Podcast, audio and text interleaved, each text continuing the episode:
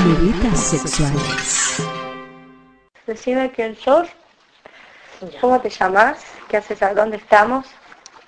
Así, lo, como la entrevista de hoy, que Soy- tres millones de entrevistas. Soy que- Olaya, tengo 28 años. Mi firma es Laya. Y, y mis amigos me llaman O. ¿Y qué haces de tu vida? ¿A qué te dedicas? Me dedico a cobrar dinero del Estado español y tratar de alejarme del Estado español al mismo tiempo. Y, y dentro de poco me voy a dedicar a ser ocupa y eh, ocupa y profesora de universidad árabe. Y Ya estuviste en ocupaciones. no viviendo nunca. O Ah. sea, en asambleas sí. En asambleas sí. Pero no sé, me dedico al feminismo por genética y por profesión también. Y, y estoy a la vez en cada pata la tengo en un sitio feminista diferente. ¿Y por qué le decís genética? ¿A qué te referís? A que me viene de familia el feminismo.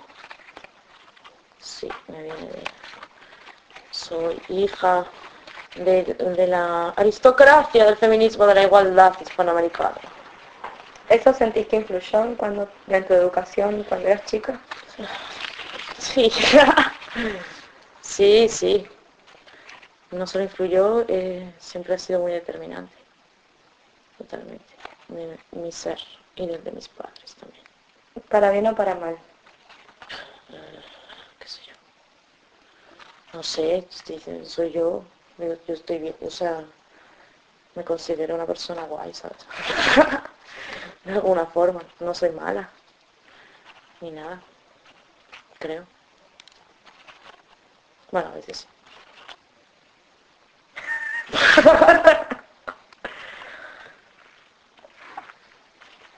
Está bien. ¿Y a Chile por qué viniste? por, el, por la aristocracia del feminismo de la igualdad, vine primero a hacer una, una pasantía a la FEPAL. ONU, ONU. Pero, pero también porque, porque estaba con un tipo que era chileno. O sea, pero la poética, pues. Él era chileno, pero estábamos en, en Valencia. Y él no vino para acá ni nada. De hecho, yo me fui me dedico a, a huir de muchos hombres con, con mis viajes. Cada, cada viaje es un hombre diferente. ¿Sentís que viajas para escaparte? ¿Por qué? ¿Pero de qué te escapas? De mi madre. Sin ninguna duda. ¿Por qué? Porque mi madre trata de controlar mi vida constantemente y mi carrera profesional también. Y entonces yo trato de huir de ella. Pero cuanto más huyo, más cerca estoy a la vez. O sea que igual no huyo tanto. Pero hace un rato dijiste de los novios, Sí. que escapás, viajas para No, de los novios no, dije hombres, de los hombres. ¿Cuál es la diferencia? que no son mis novios. No sé. O sea, yo he tenido novios, he tenido uno. Sí. Y los demás han sido, no sé, otras cosas. ¿Cómo que? Eh, no sé, mm, experiencias de aprendizaje, eh, modos de conseguir cariño y atención o tranquilidad, este, fantasías pasionales, amistades calientes. mm, y últimamente estoy empezando con las amistades sexualmente frustrantes. Sí. ¿Cómo? ¿Cómo son las amistades sexualmente frustrantes? Pues son sexualmente frustrantes principalmente y muy enriquecedoras en todo lo demás, verbo que odio.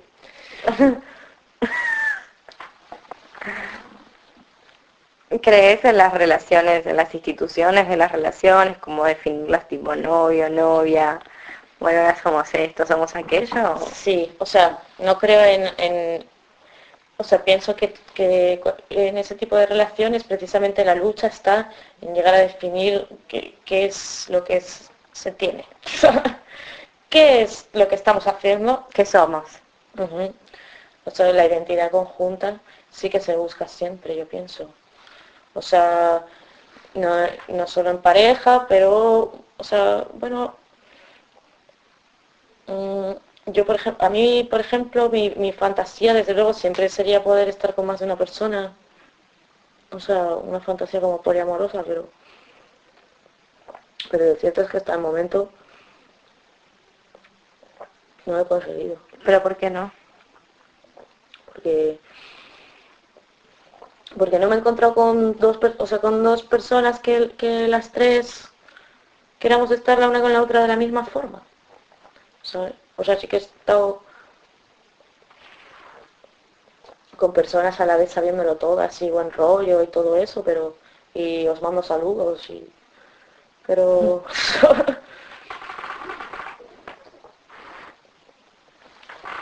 pero tampoco pero no, no era como un amor de tres, eso sí que estaría guapi.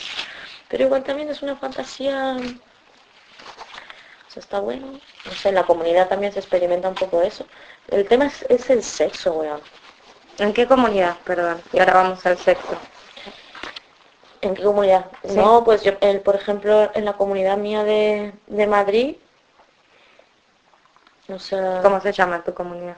Se llama La Negra. Pero La Negra tiene una pareja.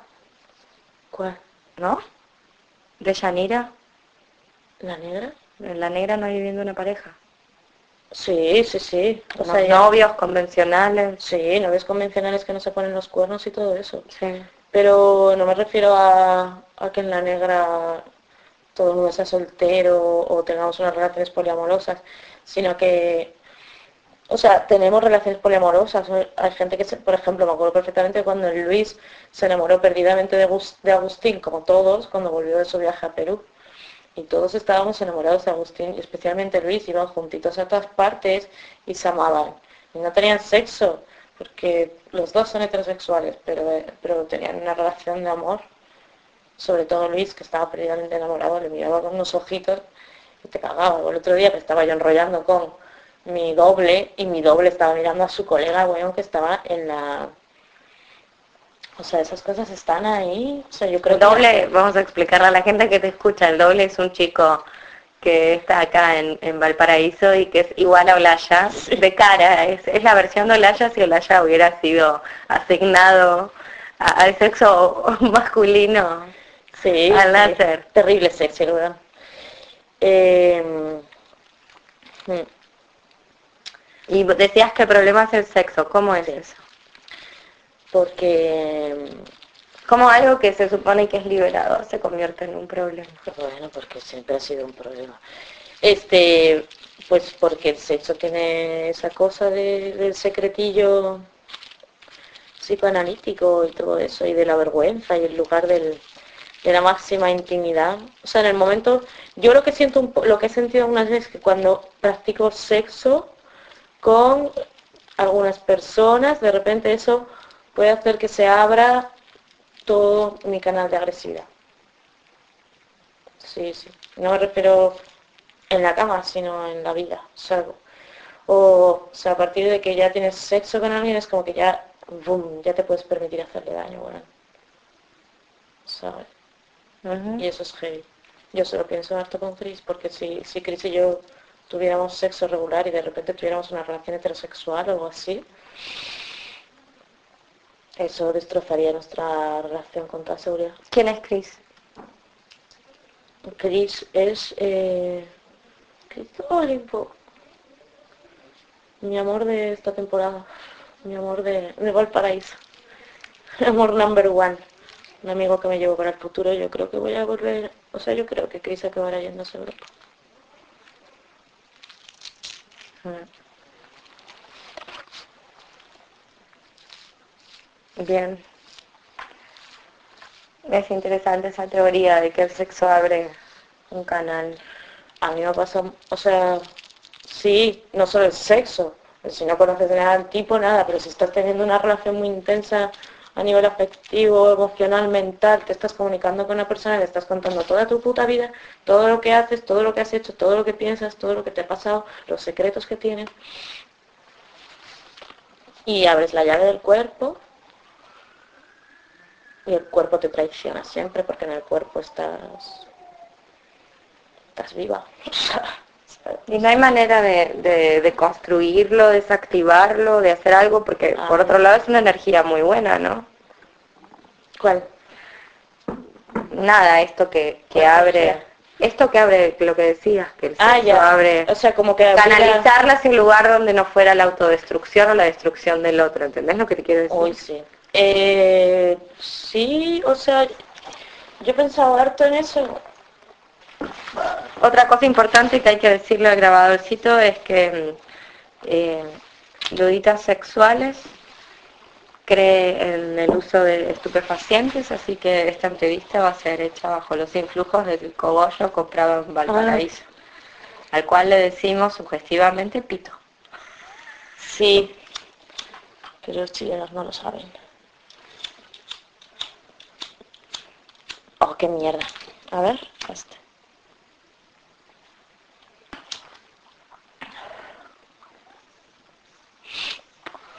Así que después de haber prendido un pito justamente, retomamos la entrevista. Entonces decías... Decía que, yo he pensado harto en eso. Sí. Sí. En, que se puede como, como hacer una deconstrucción que, con la cual puedas recanalizar la energía negativa, agresiva, materna que tienes dentro de ti y convertirla en energía positiva, eh, fraternal y poliamorosa. Y poliamorosa. sí, ¿y a qué conclusión arribaste? Que no. Eh, todavía no he arribado a ninguna conclusión, afortunadamente. El día que arribe a una conclusión supongo que será porque ya no me hago la pregunta. Y eso, no sé si... Uy, eso está en Heidegger ya no. El... um... Heidegger fumaría pitos. No creo. Lo dudo muchísimo, la verdad. Algo fumaría. ¿Tú crees? Era la época de la experimentación con, con la heroína. Mm. Con algo se daba. Claramente. Obvio. No se escribe esa mierda, ¿no? Bueno, en fin. Mm. Digresión filosófica. Yo no, em, a ver, no, me, cuesta mucho hablar en abstracto. Y habla en concreto. Yo tenía, yo estuve cuatro años saliendo con, con Jor, que fue mi novio, mi único novio. Novio, ergo, suegros, domingos con la familia, discutir en las resacas juntos, con la media caña. Eh, no sé, este, ser novios, po, ser pareja, que todo el mundo supiera que tú eras la novia la novia de él, él tu novio. Interminables veladas con otras parejas que nos invitaban a sus casas para preparar algún plato de comida. como todo ese rollo, esa vida de las parejas y toda esa historia. Entonces yo me ponía a llorar cuando me la metía por el coño, el tipo, y él no quería hablar de eso. No porque él no quisiera hablar de eso, sino porque él consideraba, siempre lo hizo, que la forma de solucionar las cosas era no hablar de ellas y dejar que pasaran. Siempre le gustó mucho esa táctica. No, tú flow, tú flow, ¿sabes? no hablar de los problemas. Pero no por una cuestión negadora, sino por una cuestión, por una cuestión de que él era un artista valenciano y y él sabía que las soluciones a los problemas eran la sencillez, sencillez ante todo.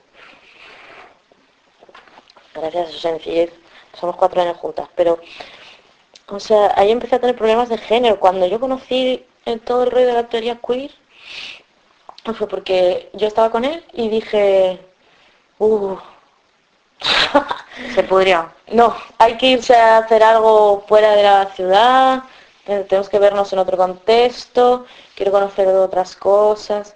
Y entonces fui a un sitio que está en el norte de España, que se llama Scanda, que es una casa que está en un pueblo. Y esa casa que está en un pueblo está estaba regida en aquel momento por un tipo que era el coordinador y se llamaba Sergio Zeransky. el Sergio y yo nos hicimos muy amigos y, siempre nos vemos en diferentes sitios del mundo. ¿Y pero que era una casa de qué? Es una casa de... Mm, era una casa llena de europeos, activistas que iban allí a pasar temporadas de descanso. Este prácticamente su... Había refugiados políticos también, gente así, que estaban ahí como viviendo. Y, y entonces Sergio me habló de la teoría queer, que allí no practicaba prácticamente nadie tampoco, yo creo. Y me dio un, librito o algo así. Pero eso no, importa, lo que importa es Sergio, que es mi amigo, su ejemplo. Todo esto para decir que por ejemplo, a partir de conocerle a él, o sea, empecé a fijarme más en la concepción de la sexualidad que tenía cada persona. Y, no sé, un día fui a una jornada y había, hablaron de, teoría queer y todo eso, y yo recuerdo que dije que yo no tenía polla y yo quería penetrar a mi novio y no podía hacerlo y eso me frustraba mucho, entonces yo ni siquiera lo intentaba. Porque como yo no tenía polla y no era real, y entonces tuve un sueño, cuando, pero eso fue al poco de conocer a Jor. Cuando llevaba un mes con Jor y nos dedicábamos a follar.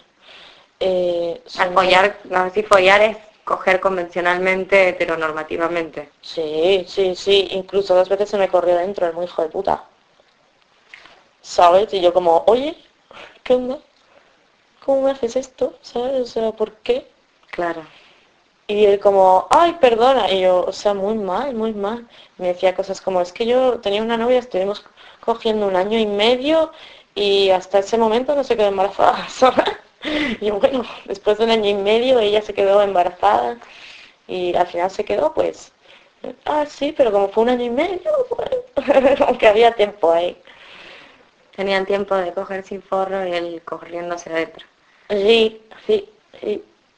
Pero bueno, tuviste un sueño, ¿cómo era tu sueño? El sueño se llamaba Leonor Gestel. Bueno, eh, entonces fuimos a tomarnos la píldora del día después, cuyo componente se llama Leonor Gestrel. Todo esto en Chile viene muy al caso también.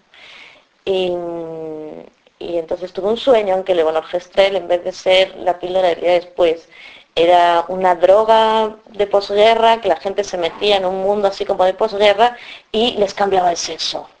Qué preciado que es todo lo que contaste. Pero es un sueño como por unas horas. Como por, unas horas. Sí, por unas horas que hacías del otro sexo. Para ver qué, qué se sentía. Claro, para ver qué se sentía. Y entonces estaba todo el mundo loco por ahí, eh, follando con eso. Y además era todo como la ciudad hecha una mierda, imagínate todo destruido después de una guerra así, la gente como ya medio acostumbrada a la escasez, entonces tampoco muy consumista ni nada, y entonces, no sé, em, entonces lo que pasaba era que yo estaba con él y nos comíamos eso, pero entonces él desaparecía, yo empezaba mi propio viaje, entonces me metía como en unas fantasías raras así, como con unos super, un superhéroe que llegaba ahí, una pelirroja, así como espía, como una cosa de película, no sé, era como un viaje, y había como unos monjes del antiguo imperio que lo tomaban a pequeños sorbos con el té y así mantenían su aspecto andrógino, no sé qué, y eran como una secta de la montaña Faraway. y pasaban un montón de cosas. Me acostaba con una amiga mía, con Violeta, que, que después se suicidó. Vos con polla. Te la estabas cogiendo Violeta, penetrándola con tu polla. No, pero, pero no, no era, no, no me la cogía, no me la cogía. Me contaba que ella se la había tomado con Pedro y que yo tenía que probarlo. Sí, es verdad, Violetita. Y mm, bueno, eso, era un sueño así y al final de todo yo ya como que me lo había tomado y me iba a transformar y entonces salía como corriendo hacia un sitio y llegaba a la habitación de la casa de mis padres a las 7 de la tarde del otoño con la luz naranja entrando por por los, por los pequeños huequecitos de las persianas, así. una imagen muy de infancia, muy de luz, infancia, luz, infancia. Y, y mirándome en el espejo de, de la habitación de mis padres donde yo no me miraba normalmente. O sea, estaba ahí en la habitación de mis padres y ese sueño lo escribí, lo publicamos en un fanzine que hacíamos con Jorge, hacía un fanzine, era ¿Cómo se llamaba? Estación Especial, se llamaba, era trimestral. Estación Especial. Y, y por eso ya me quedo más fijo, pero es mi sueño fundacional. Y eso fue, eso fue cuando empecé con Jorge, tenía 21, 21. ¿Y qué es la teoría queer para vos? Mm. No, o sea, últimamente la verdad que la veo un poco palabro, palabro. una, cosa que se llama teoría y además eh, una palabra en inglés, por eso prefiero la praxis rarita. Sí, sí. La praxis rarita me parece más chistosa porque es, es una parodia de la teoría queer y eso me gusta, hacer algo paródico como que no tiene una entidad propia del todo, me parece guay. Y, mm. pero no sé, la teoría queer en realidad que es, Judith Butler, o sea, son como un par de superstars Beatriz Preciado ahora con su movida, además para en directo para Hispanoamérica, ¿sabes? Devoción. no sé, está guay, pero, pero eh, no, de verdad que cada vez creo menos en, la intelectualidad per se, así, como en, o aquello que nos dan los libros, porque es lo que te contaba antes, o sea, para mí la teoría queer es Sergio, cómo empecé a, a vivir mi cuerpo de otro modo, cómo empezó a cambiar y, realmente de, la teoría queer, eh, con leer 10 páginas, eso ya lo sabes. o sea, no, no te hace falta, no sé, navegar minuciosamente por los textos de la teoría, no sé qué, para poder revelar nuevas claves de tal, de cual. Son más experiencias y yo lo veo más así, o sea, a mí cada vez me importa más la gente con la que me encuentro por el camino y creo que la concepción de pareja es como eliminar a todos los demás. ¿Sabes? Si existe la pareja es porque todo el resto de la, gente no te importa de verdad. Solo te puede importar de verdad una persona. Todas las demás tienen que ser menos amigos. Menos importantes. Sí.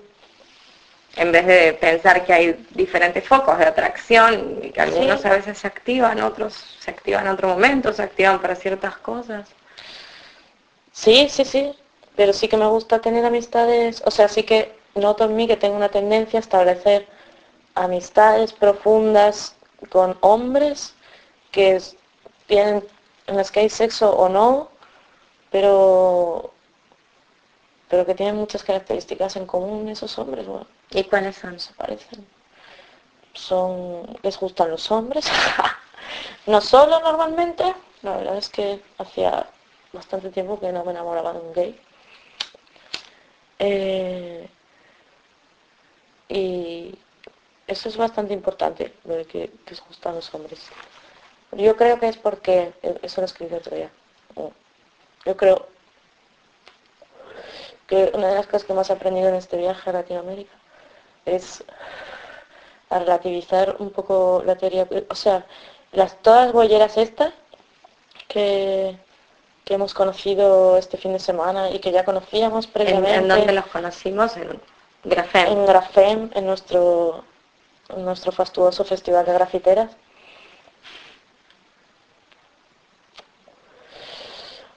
O sea, tienen su rollo también, ¿sabes? O sea, yo, yo es que no soy lesbiana, pero la gente que sí es lesbiana, sin duda tiene una percepción de, de la realidad bastante, bastante diferente a la que yo tengo. Sin embargo, te gustan las mujeres. Sí, sí. ¿Y por qué no te llamas lesbiana? ¿Te gustan sexualmente, quiero decir? Porque, porque yo creo que para ser lesbiana tienes que tener tendencia a unirte afectivamente con mujeres en relaciones amorosas y sexuales. Y yo eso no, no me pasa. Yo me enrollo con muchas mujeres, pero de una forma ocasional, siempre. no sé. Y alguna que me ha gustado, pues son las que no me han hecho caso a mí, pues. Se llevaron la palma. ¿Y cómo resolviste el tema del, del no falo? Ya, no, no está resuelto, o sea, sí está resuelto, está bastante resuelto en verdad. O sea, eso fue hace, imagínate que yo conocí a Sergio que cuando llevaba dos años con Jor, eso fue cuando tenía 23, hace cinco años.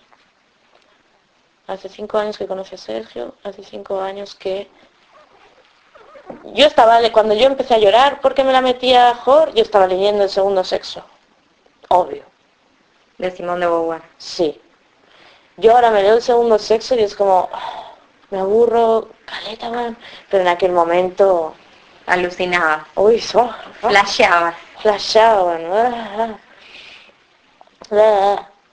O... Bueno, cuando lo estaba volviendo a leer en realidad, porque ya lo había leído antes a los 19. Bueno, fíjate. Este... Bueno, y entonces, pero la cuestión es, no tenés pija y querés penetrar. Sí. ¿Y cómo lo resuelves? No, pero ojo, primero fue el no tenés pija que quieres penetrar. O sea, no sé, yo no sé si quería penetrar. Y no es que quiera penetrar. O sea, es que... A ver, ¿cómo puedo fumada intentar explicar esto de una manera no demasiado simple ni demasiado compleja? Mm. A ver, ¿para qué quiero yo un pico? ¿Por qué quiero un pico? ¿Por qué quieres una pija? Sí. Em, no la quiero, ya no la quiero. En su momento la quería. O sea, al principio mi problema era la autenticidad. O sea, si yo no podía ser un hombre y sentir, o sea, tenía mucho que ver con el hecho de sentir de verdad la sensación sobre mi cuerpo, la sensación del pene, el placer del pene. Eh, como que era inauténtico, como que era incompleto y como que eh, la naturaleza nos limita. Así, algo así. Y, y bueno, lo que, lo que después pasó con eso, que fue que, que estuve con Enrique y con Enrique, eh, Enrique me penetraba mucho y muy bien y a mí me ponía loquísimo. O sea, ¿te gustaba? O sea, es que el tipo me gustaba demasiado. Mogollón. Me gustaba mogollón.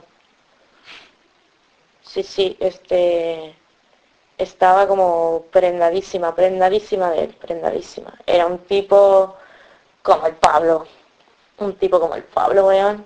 Un encantador tipo que le tira cacho a todo el mundo para que todo el mundo le sonría todo el rato. Sí, sí, sí, era un tipo así, era un tipo así.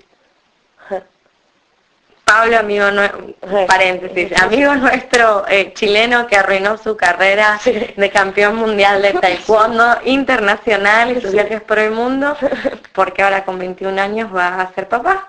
Y trabaja de lo que puede y parece gustarle. Sí, y la novia, madre mía, la novia es ¿Vive en algún lado de Santiago? Es decir, Estaba en el encuentro. ¿No ah, Sí, era una que venía como con un, como con otra, sí, como un par de monjitas que había que. No. ¿No las viste? No. Madre mía. Eran invisibles. Claro. Pero Pablo me lo dijo, me dijo, te presento a mi novia. Bueno, ese es Pablo. Entonces, pero él es un encanto. Estamos todas profundamente excitadas por el Pablo. Sí, sí, y él, lo sabe. Y él lo sabe y no para de tocarnos y franelearnos y hacernos caritas. Sí, sí, sí, todo el rato tengo caritas. Tengo un par de fotos de él en los que está bien bonito. Bueno, eso. Era como el Pablo. Entonces, imagínate enamorarte de un tipo así. Madre mía. O sea, un suicidio. o sea. Pero a la vez que lindo. Sí, igual estuve un año y medio con él. Sí.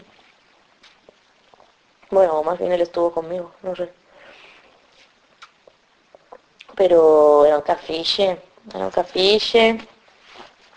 Se metió en mi casa, vivió de mí. Hacíamos orgías. Nos lo pasábamos muy bien. Veíamos películas, conversábamos, follábamos, follábamos, follábamos mucho. ¿Y las orgías con quién? Con nuestros amigos, pues.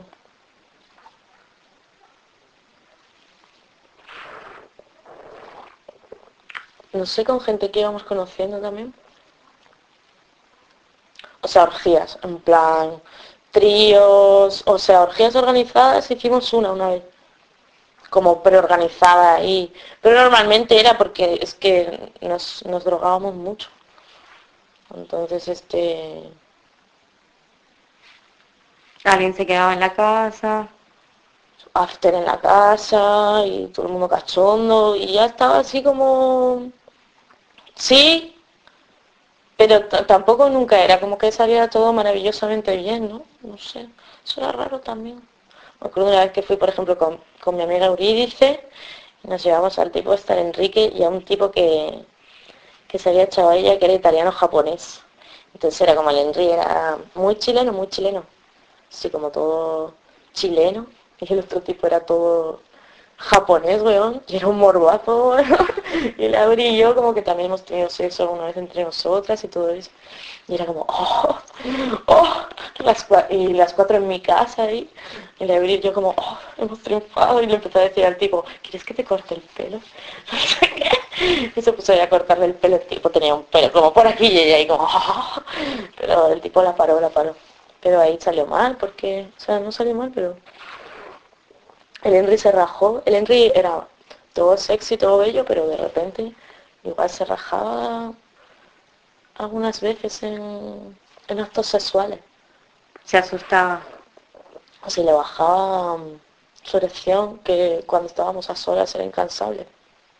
Realmente eso era cansado. y tenías que decir basta. Era cansador, sí, tenías que decir basta ya, siempre, siempre, siempre, siempre, bueno. Era una máquina de follar ese tipo, Dios mío. Sí, uff. oh, el Henry, el Henry me dio muy buen sexo, weón. Pero muy buen sexo heterosexual. Y por eso es paradójico que, oh, yo quiero un pico, no sé qué. Sin embargo, yo tenía un sexo heterosexual excelente con ese tipo al mismo tiempo que tenía... Tus deseos de tener su pija. No, no de tener mi pija, pero sí, no sé, de penetrarle. Igual no se dejaba. Se dejó una vez, una vez que estábamos con Anita de Berguler, que era otra amiga, amante suya. Y, y con Anita de Berguler ese día se dejó y estuvo bien. Pero solo fue esa vez. Iba de, pero al mismo tiempo iba de bisexual a saco, ¿sabes? Pero no era. Se enrollaba con mis amigos. Sí era. Se enrollaba con mis amigos. Mm. no sé. Igual era presumido cuando veía a un chico que era guapo se identificaba, ¿sabes? como...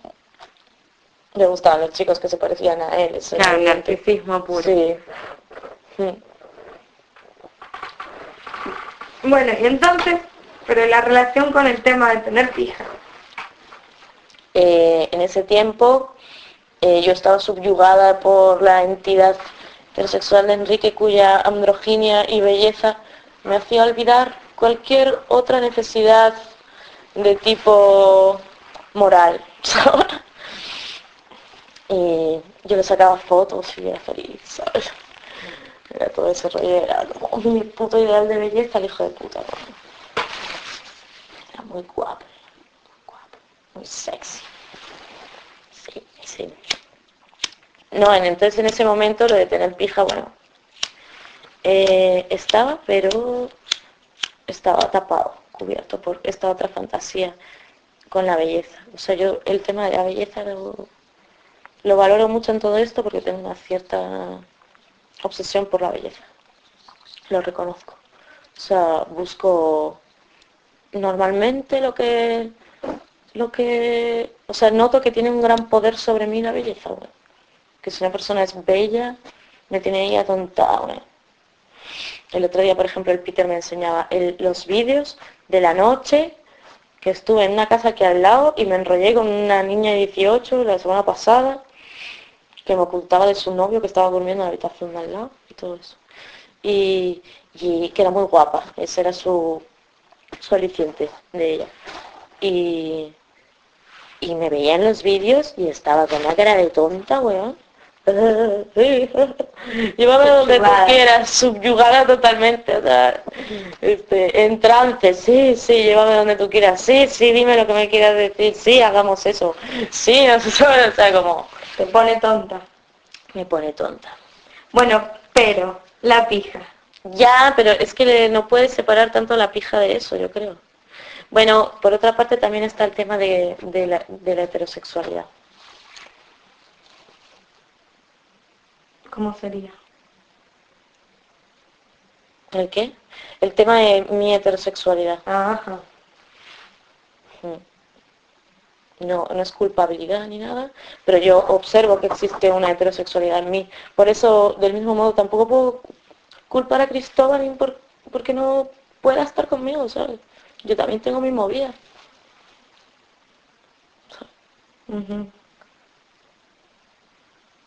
Algo, algo que busco ahí en los hombres o de los hombres.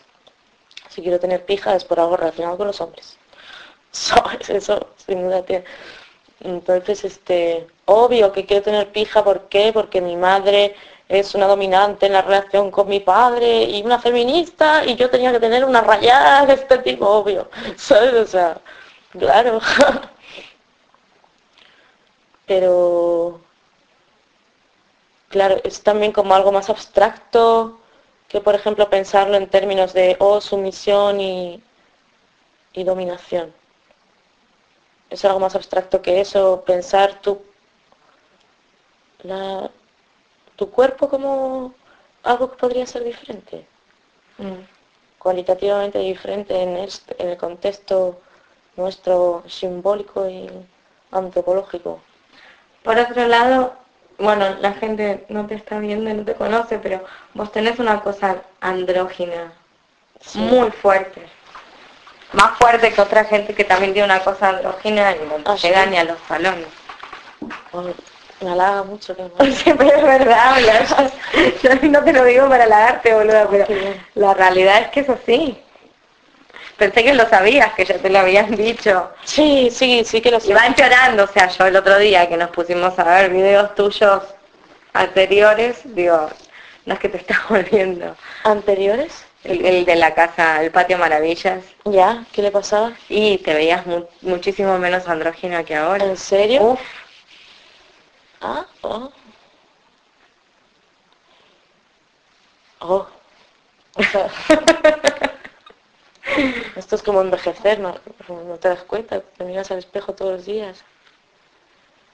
Pues sí, sí, sí, esa es una tendencia que se está reafirmando en mí, eso yo lo sé bastante. Y porque yo quiero reafirmarlo también. O sea, de hecho, a mí me gustaría mucho ser realmente andrógina. ¿Qué te lo impide? El, que soy una mujer. los andróginos no son ni hombres ni mujeres, justamente esa es su característica. Eh, pero los andróginos no existen, o sea, eso...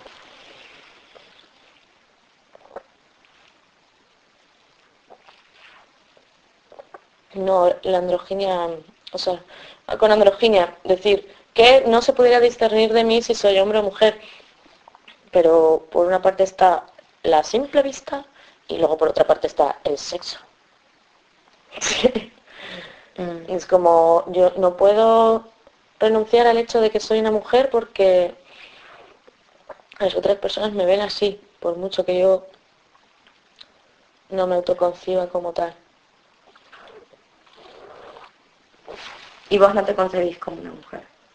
Sí, sí, claro que me concibo como una mujer, pero...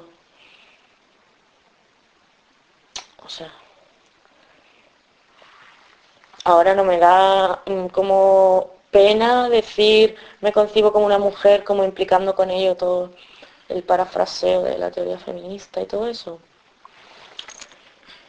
Pero soy una mujer, ¿sabes? O sea, que no... No me gusta de la teoría queer el negar la realidad de las cosas, me parece una mala interpretación de la teoría queer pensar que, que en que en la escala de grises puedes encontrar el,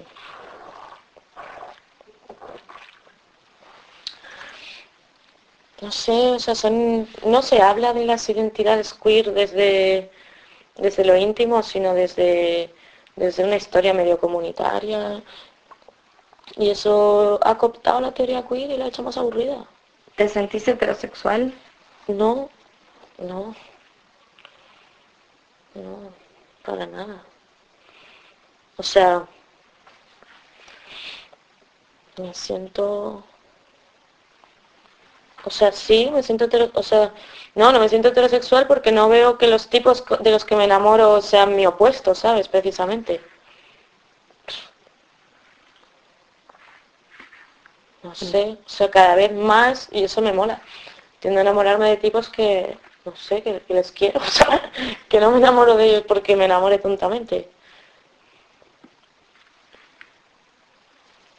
Y eso está bueno igual. Sí, muy bueno. Muy bueno. Y podés cogértelos.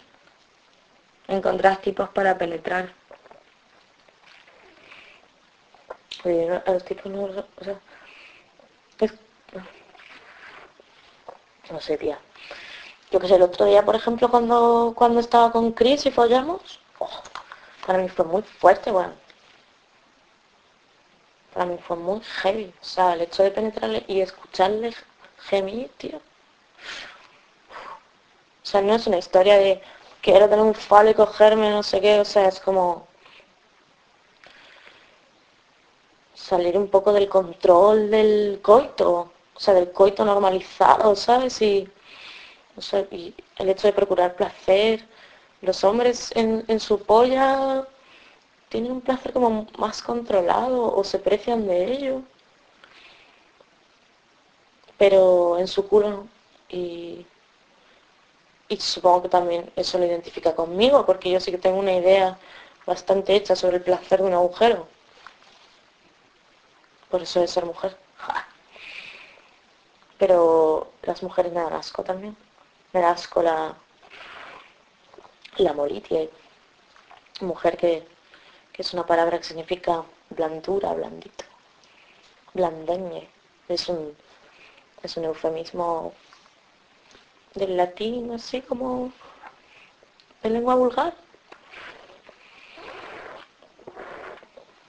La típica palabra que triunfa como las once. ¿Sabes? Si las once es un eufemismo. Entonces lo que es ser una mujer, pues eso, será una cosa blandita, frágil. Igual también me gustan los hombres porque los encuentro más fuertes, más sólidos físicamente. Aunque no me gustan tampoco los tipos fuertes, pero como me fastidian las cargas de la maternidad, cosas inservibles por ahí. En el cuerpo, así como... La menstruación, decís, por ejemplo. Sí, las tetas, los culos, las caderas, que te duele cuando intentas rodar por el suelo, ¿sabes? culpa de la cadera. No puedes hacer, no te, puedes olvidar nunca la parte de abajo lo del camping porque te destruye si tienes que dormir sobre la tierra. Ponerte de lado. No sé, entonces últimamente, últimamente sí que te digo que, que estoy empezando a tener más rayadas así como con mi propio cuerpo, ya no como antes, como siempre ha sido como en plan complejo, o no estoy suficientemente buena, sino de ah, podría tener, mi cuerpo podría tener otra forma. Sí, otra forma. Podría ser un cuerpo más masculino. Sí, podría serlo. ¿Y por qué no haces nada para lograrlo? Bueno, no se puede. O sea, ¿no hay manera de cambiar de sexo? Pero es que cambiar de sexo y cambiar el cuerpo no es lo mismo. No, no hay mucha manera de cambiar de, de mujer a hombre. O sea, las operaciones y esas cosas que te hacen es como que te succionan el clítoris para que se te haga más grande, ¿sabes? Y cosas así, es la gente queda mal a veces. Y no, y lo otro es estirparse las mamas, pero bueno, yo con eso no tengo problema. No tengo ningún problema con mi pecho. En realidad. ¿Por qué? porque es pequeño. Siempre ha sido muy pequeñito. Entonces eso antes me molestaba, pero ahora estoy encantada. No me lo quitaré. Es que yo no, es que yo no me iría a unos médicos a que me hagan cosas en mi cuerpo para tratar de transformar la naturaleza de eso yo no soy transexual, ¿sabes? No. Yo no tengo la rayada, la bola mental que, que tiene una persona transexual, porque si no ya me habría dado cuenta. Tengo 28 años. Normalmente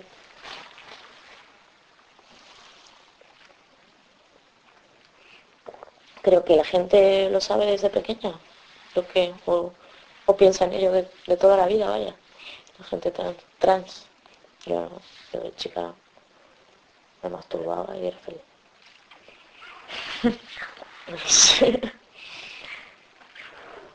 ¿Tu mamá te había enseñado a masturbarte? ¿Te había dado mamá, información? Por... Todo lo contrario, todo lo contrario te lo contaré. Estábamos en Yanis, en el pueblo, donde alquilaban una casa al lado de un bosque.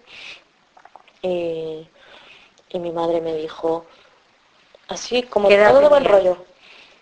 Eh, 12 o así. Y mm, grandecita. Sí, sí. Todo de buen rollo y mi madre como empieza a decir a mi padre, padre, tápate los oídos, tápate los oídos. Y mi padre se ponía las manos así como en las orejas y estaba como por la habitación con las manos en las orejas. Y mi madre me decía, hay una cosa que se llama la masturbación. Y yo, sí, sí, ya lo he mirado en el diccionario. típico juego infantil. Eh, no está malo, o sea, está, está bien, no hay ningún problema con la masturbación, pero eh, no hay que hacerla mucho, porque es pecado. ¿Tu mamá te dijo eso? Sí, ¿La feminista? Te lo juro. ¿Pero tu mamá cree en Dios? No. Y yo, ¿qué, mamá? Pero si en esta casa nadie cree en Dios. ¿Cómo que es pecado? Y dice, ya, ya sé que somos ateos, pero es pecado igual. Es pecado. Oh. ¿Sabes? Y, no sé, me, pareció tierno en ese momento, creo recordar. Pero... Está loca tu mamá habla ya. Sí. es buenísima la historia. Sí. Es terrible de todas maneras. Terrible. Bueno, ¿era pecado? Era pecado y no había que... Se podía hacer, pero no mucho. ¿Qué provocó eso en mí? Que yo fuera un adolescente que se hacía pajas, pero constantemente. O sea, me he hecho tantas pajas en la vida. O sea, soy de verdad que yo le pregunto a la gente y, y por lo visto me he hecho muchas pajas. Ya no me funciona, pero en su día, sí, sí, me quedaba así como, oh, no quiero ir al colegio. Me hacía la enferma para quedarme en casa haciéndome pajas todo el día. Bueno, no puedo salir de la habitación y estoy durmiendo porque tengo fiebre. Oh, ¿sabes? Todo el día, hasta las 5 de la tarde ahí. Sí, esto está muy bien. Entonces lo del pico es, eh, creo que, que siento, o sea, sentir un cierto rechazo por, lo femenino, eh, por mi propia misoginia, por la debilidad, por, por pensar en la muerte, así como el, sexo y el cuerpo y la muerte en la misma mirada al horizonte. o sea, el, cuerpo contiene una parte de muerte. El cuerpo es la muerte. Exactamente. Sí. Sí, entonces yo creo como que el sexo, no, no, no voy a decir que el sexo es la vida porque es demasiado evidente, pero no es eso, o sea, el, sexo es la muerte también. Es el placer y es estar cerca y... No sé, es que es diferente cada vez. No, no puedo comparar el polvo que eché el otro día con mi doble que acostaron con Chris hace dos semanas. No, no hay que ver, no pasó lo mismo, la situación no es la misma. En ningún punto. Teléfono. No, la mujer de San Pedro. No querés salir con Pedro. No, porque me, me dirá que si voy a carretear y le voy a decir que no. Creo que mm, sí, los muertes tienen mucho que ver y caer más. Y, bueno, luego puede que cambie de perspectiva también, pero, pero me siento en medio de un camino que no está ni sexualmente empezando a madurar igual ahora. Pero sexual, o sea, ahora intentando separar sexualidad de prácticas sexuales o, amor de sexo, ya mm, cada vez se me da peor. O sea, después que estuve con el, con el Henry, que me penetraba y estaba bueno y eso, a partir de ahí ya ha sido como un corte ahí y, ya no ya no ya no tengo así enamoramientos tontos ni, ni nada de eso sino que busco amistades y las, las jodo o, o llego a un equilibrio donde no nos hacemos daño o así o no sé es que no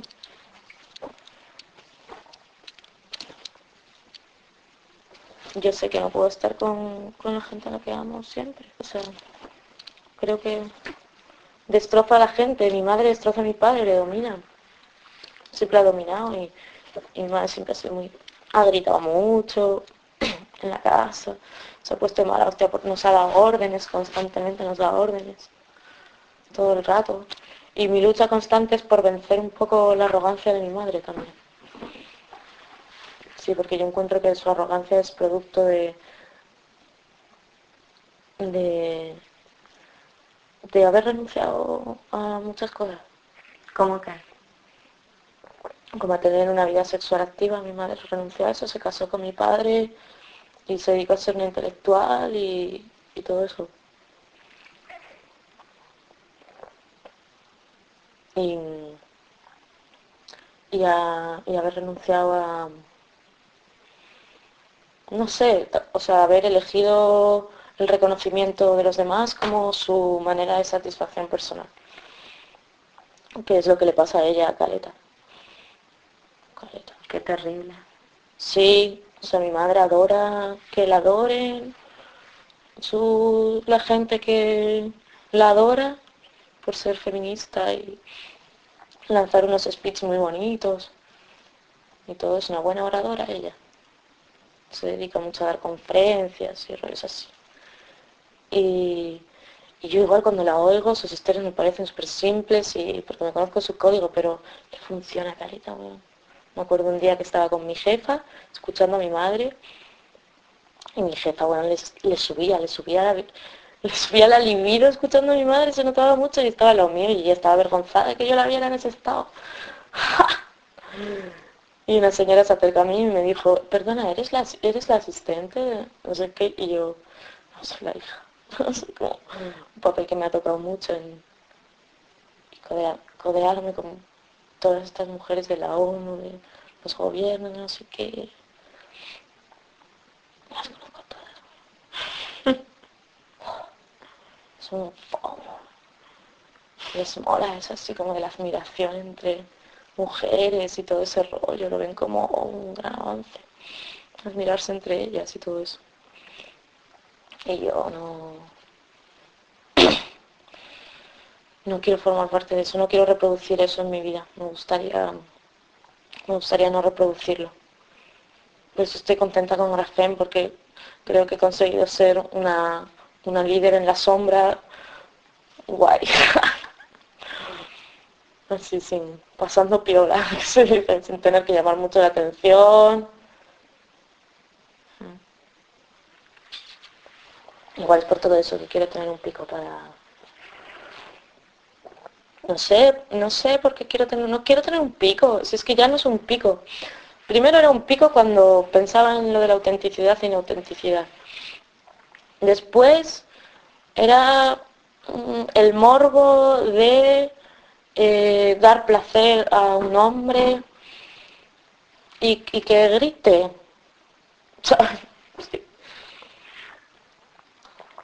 Sí, es así. Fue un descubrimiento de mi heterosexualidad, porque yo tenía asco del cuerpo de, de Jor. Yo tenía asco del... De hecho, yo no puedo enrollarme con tíos que tengan pelos. O sea, no. Yo con Enrique no tenía. No. No, no. Enrique... Enrique medía un metro ochenta y cinco, tenía el pelo negro, de chilenita, así, medio onduladito por debajo. Tenía los ojos así. Atirados. Todos atirados así, con la ceja como por aquí y una piel perfecta, una cara chica así. Cuando hablaba, tenía los morrazos así. Y cuando hablaba se le hacía, ay, como... Se le chupaba. Sí. Con la barbillita chica, sí, muy andrógeno. Muy niña, o sea, en plan de si le quitaba... Si se afeitaba de todo y se pintaba los morros, era una nena. Era un ser andrógeno y bello. y sin pelos, con unos hombros muy bonitos, muy elegantes, unos brazos muy largos, la piel muy morena, muy perfecta, y unos pezones, tenía unas tetas, madre mía, oh, Foncillos así, como tetillas ahí carnosillas, ahí, pero no de blandunas, sino de, sí, De muy turgente, muy turgente ahí, pero no duro. Ah. Entonces yo me lo pasaba muy bien con ese tipo. Bueno, lo pasaba muy bien. Porque le deseaba caleta y ahí descubrí desear a un hombre. Porque antes estaba con Jorge, era como que tenía pelos. Y no podía, bueno, entonces solo podía como obtener placer a, a través de pensarme como objeto de deseo. Y yo quería ser sujeto de deseo. De ahí lo del pene.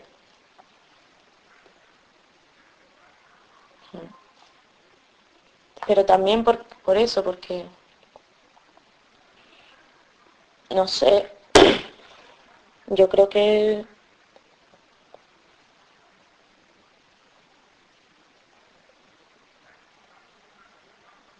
no sé, yo creo que en la relación con Chris he aprendido a eso, eso me gusta, ¿A qué aprendiste? a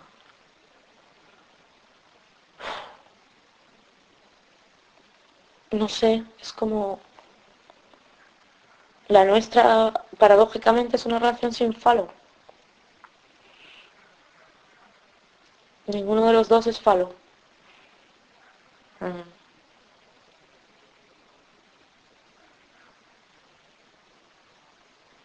Sí.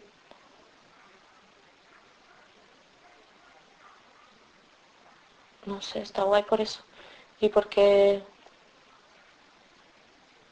es, es interesante, me parece de verdad interesante así a nivel intelectual. Eso de poder tener esa relación de amor que tenemos, pero no poder realizarla. Pero también, entre otras cosas, porque los dos sabemos que si hiciéramos cualquier paso por realizar esa cosa, nos destrozaríamos. O sea, nos destruiríamos mutuamente. Seguro. Yo creo que eso él lo tiene más claro todavía que yo. Obvio. Mm. Porque ¿sabes? O sea, si tú te armas una historia con tu sexualidad y decides cosas, como cualquier cosa que puedas percibir como volver atrás, no. No, es verdad. O es más difícil. Mm, Lo entiendo perfectamente, Cris. Y bueno, toma tu mate. mm. Una hora te grabé. Levitas sexuales.「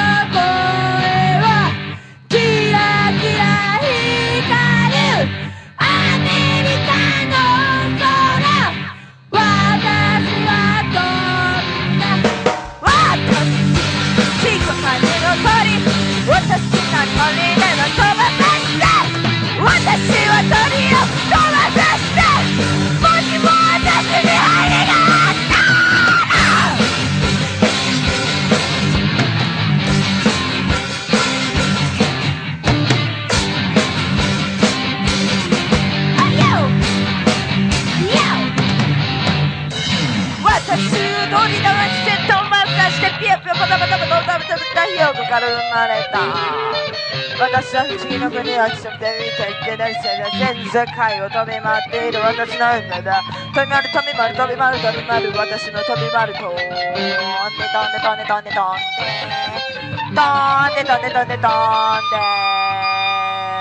とでとんと飛とでとんとね